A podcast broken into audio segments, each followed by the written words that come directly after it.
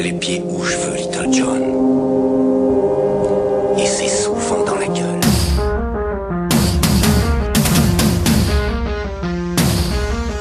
Cher Souraya. Alors déjà, pardon hein, si j'écorche ton prénom, mais il est peu commun, et je n'ai fait que le lire, je n'ai donc pas la moindre idée de sa prononciation. Le 24 décembre dernier, alors qu'Eric Ciotti s'apprêtait sans doute à célébrer les racines chrétiennes de la France en se baffrant de foie gras doigts gavés à l'entonnoir, tandis qu'elle pataugeait dans leur vomi la gorge défoncée, le 24 décembre dernier, disais-je, tu postais sur les réseaux sociaux une photo demeurant assez chaste, hein, quoique peu chrétienne, il est vrai, à la veille de la naissance du Fils de Dieu et de Marie la Une photo de ton ventre, nu et laissant vaguement entrevoir un bas de t-shirt rayé un peu lâche et l'oreille de tes cuisses, couverte d'une culotte toute simple, unie. Nonchalante, ta main posée sur ton flanc séparée d'un vernis sombre pour l'occasion comble de l'amateurisme façon Girl Next Door, tu es coché sur le chargeur de ton téléphone dont le câble apparaît nettement entre toi et le matelas. Beauté banale, hein, plus qu'étrangeté spatiale, rien ne pouvait prédire le déferlement de haine que ce cliché allait provoquer. En vérité, je t'avoue que si j'avais moi-même dû lui faire un reproche, hein, c'eût été au sujet de sa légende, puisque tu indiquais que les vêtements portés venaient de chez Walmart, dont l'attachement à l'éthique et au respect des droits de l'homme, de l'enfant, du travail et des slips n'est pas la qualité première. Mais non, non, ce qui a conduit de nombreux hommes à t'insulter, et quelques femmes occidentales, ce sont tes poils.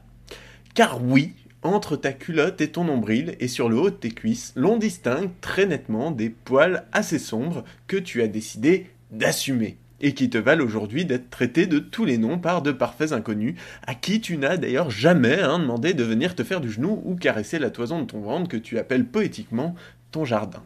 Mais ces types et ces filles, probablement troublés au plus profond de leur être, car attirés par ta silhouette, il faut l'avouer, sexy, mais culturellement repoussés par ton absence d'épilation, t'ordonnent, entre deux insultes, d'aller t'acheter un rasoir. Te voilà donc, tout à coup, plus dangereuse que l'étoile noire à leurs yeux, faisant trembler leur certitude nourrie à l'objectivation.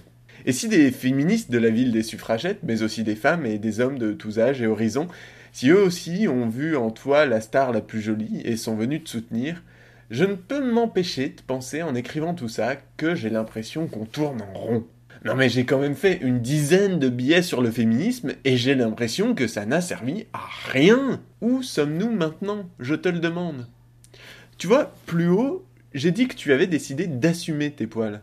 Mais c'est complètement con. Enfin, on m'a jamais demandé d'assumer mes poils à moi. Et pourtant, tu vois, je me les arrache, alors... Euh, parce qu'au final, ce qui permet à des gens, quels qu'ils soient, de se croire légitimes dans leur agression verbale à l'égard de ta pilosité, c'est la même chose qui a permis aux agresseurs de Cologne de se sentir légitimes dans leurs actes. C'est la même chose qui fait que toutes les 40 minutes en France, un viol est déclaré.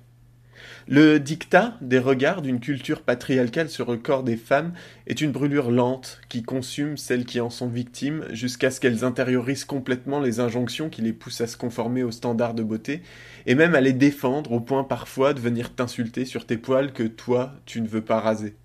Mais le, plus drôle quand même dans tout ça, c'est que toi comme elle, vous vous croyez libre dans vos choix quand ils sont en vérité le fruit d'une culture qui vous a éduqué. Ne te méprends pas, hein.